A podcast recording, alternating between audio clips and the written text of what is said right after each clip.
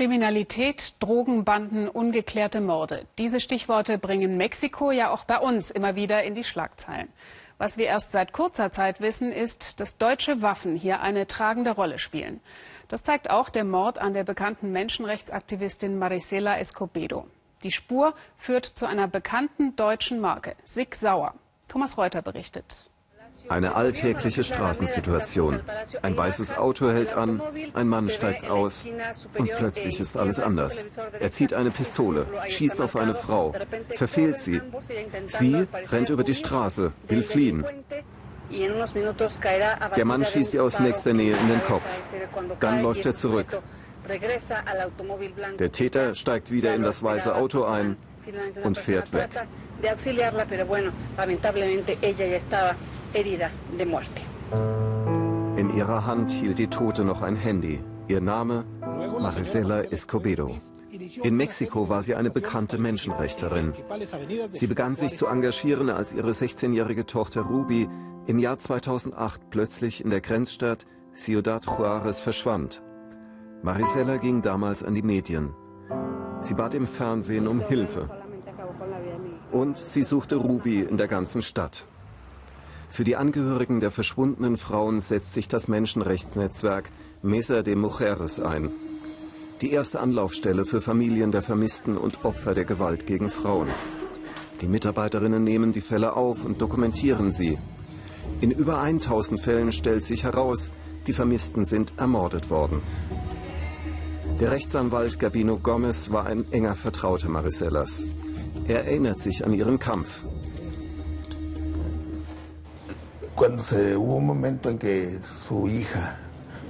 Sie ermittelte selbst und deckte auf, dass ihre Tochter von ihrem damaligen Freund ermordet wurde. Eh,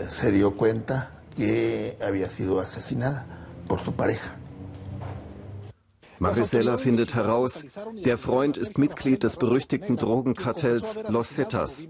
Die Polizei nimmt ihn fest. Er führt die Beamten zu der Leiche von Ruby. Danach legt er ein Geständnis ab. Er habe Ruby ermordet. Die Urteilsverkündung, ein Freispruch aus Mangel an Beweisen.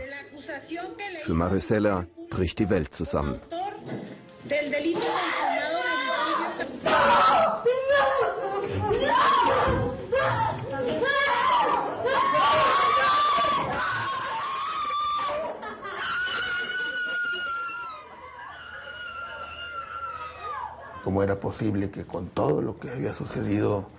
Wie konnte es möglich sein, dass er freigesprochen wurde, nachdem er ein Geständnis abgelegt hatte? Marisela hat nie aufgegeben. Sie demonstrierte seit diesem Tag ständig. Sie verlangte Gerechtigkeit für ihre Tochter. In Ciudad Juarez der Stadt mit der höchsten Mordrate der Welt wird Marisela zur Vorkämpferin der Angehörigen aller Verschwundenen. Und sie prangert öffentlich das Versagen der Justiz an. Sie konfrontiert die Verantwortlichen, einmal sogar den Generalstaatsanwalt. Gabino Gomez war dabei. Ich bin überzeugt, dass sie an diesem Tag ihr eigenes Todesurteil unterschrieben hat. Die Fahrt zum Tatort der Platz vor dem Gouverneurspalast von Chihuahua. Eine Überwachungskamera hat die Tat aufgenommen. Es war der 16. Dezember 2010, Marisellas Todestag.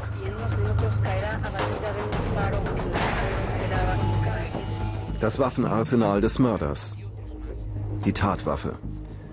Der Täter ist ebenfalls Mitglied des Drogenkartells Los Zetas und gesteht 200 Morde. Diesmal gab es ein Urteil mit Strafe. Die Gerichtsakten im Fall Marisella. Jetzt sind sie erstmals freigegeben.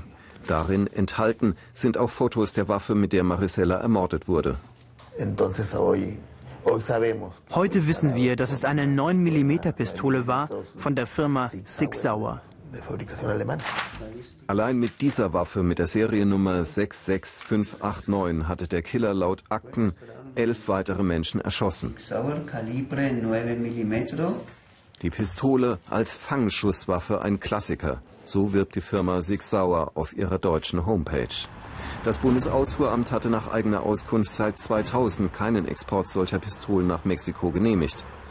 Nach Angaben der Firma Sig Sauer wurde die Waffe 2002 bei einer Tochterfirma in den USA hergestellt und an einen zugelassenen Händler verkauft. Wie die Pistole nach Mexiko kam, ist unklar. Zurück im mexikanischen Bundesstaat Chihuahua. Bilder, die es gar nicht geben dürfte. Vor dem Gouverneurspalast, vor dem Marisela ermordet wurde, deutsche G36 Sturmgewehre von Heckler und Koch. Obwohl die Waffen niemals nach Chihuahua hätten gelangen dürfen. Die deutsche Regierung hatte den Export dorthin ausdrücklich nicht genehmigt. Chihuahua gilt als Unruheprovinz, die dortige Polizei als korrupt. Wegen der Lieferung ermittelt die Staatsanwaltschaft Stuttgart seit 2010. Wie das Verfahren auch ausgeht, mexikanische Polizei und Drogenmafia setzen gleichermaßen auf deutsche Waffen.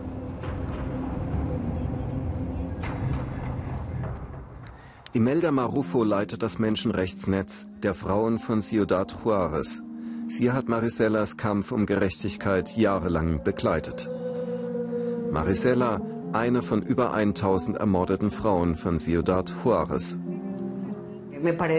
Ich glaube, es ist an der Zeit, an die Länder zu appellieren, in denen Waffen hergestellt werden, genauer zu kontrollieren, was mit diesen Waffen geschieht. Der Interamerikanische Gerichtshof für Menschenrechte hat den Staat Mexiko dazu verurteilt, den Angehörigen zumindest die Gerichtskosten zu erstatten und den Opfern in Ciudad Juarez ein Denkmal zu setzen. Es soll ein Mahnmal gegen die Frauenmorde sein. Die Verwaltung hat tatsächlich dieses Monument gegen das Vergessen erbaut. Draußen im Industriegebiet.